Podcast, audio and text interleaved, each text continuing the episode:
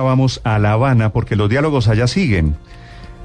Pasó una cosa curiosa, Felipe, y es una imagen chocante, difícil de entender porque aquí hay una guerra atroz, ¿no? Y estamos reportando todo esto, Putumayo, Cauca, Huila, Antioquia.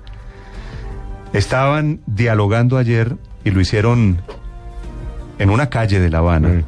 capturados por una imagen de televisión del canal Caracol los dos negociadores principales, Sí. Humberto de la Calle e Iván Márquez. Sí, así como lo contamos esta mañana, pero claro, obviamente Carlos Barragán, que es el enviado de Blue Radio, nos puede dar más detalles, pero hasta donde hasta donde se sabe, estaban como en un restaurante, llegaron un grupo de un café, venezolanos. exactamente. El doctor Humberto de la Calle tomó de la mano a, o pues de la mano, no, del brazo a Iván Márquez y se fueron. Eso es lo que hemos sabido acá. Sí, Del brazo. No, insisto. no, de la mano no, por eso digo, del brazo. Eso sería gravísimo. No, Felipe. no, pues ahí sí. Sería un evento Eh, totalmente sorpresivo en los diálogos de la paz. Vamos a La Habana, Cuba. Para completar, digo, el panorama de guerra en Colombia tiene mucho que ver con lo que pasa con los diálogos de paz en La Habana. Carlos Barragán. Aunque el gobierno y las FARC se habían comprometido únicamente a hablar de paz en la mesa de negociación, Humberto de la Calle Lombana, representante del Estado, e Iván Márquez, representante de las FARC, fueron vistos en una de las cafeterías del Hotel Palco, donde se realizan los contactos de paz. Allí estuvieron durante más de 45 minutos hasta que fueron abordados por miembros de una delegación de maestros del gobierno de Venezuela. Posteriormente salieron hacia un lugar del occidente de La Habana. Este encuentro se realizó mientras en Bogotá el presidente Juan Manuel Santos advertía que el proceso de paz iba por buen camino y que los resultados se podrían ver a final de año.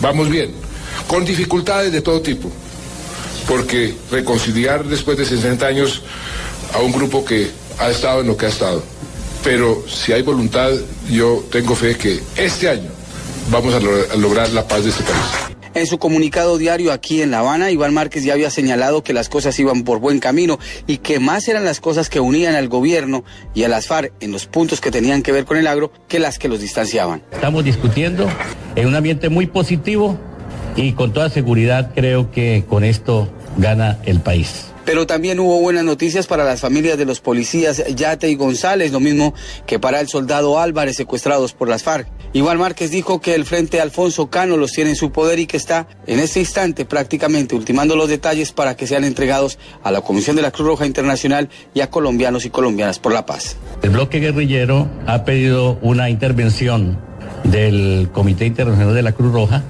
y de colombianos y colombianas por la paz. Hoy miércoles se termina una nueva sesión de trabajo aquí en La Habana. Descansarán 24 horas y entrarán en un periodo de concentración de tres días para finalmente el próximo lunes dar una rueda de prensa y posiblemente contarle al país que el primer punto de la agenda de negociación entre las FARC y el gobierno ya está evacuado. En La Habana, Cuba, Carlos Eduardo Barragán Rosso, Blue Radio.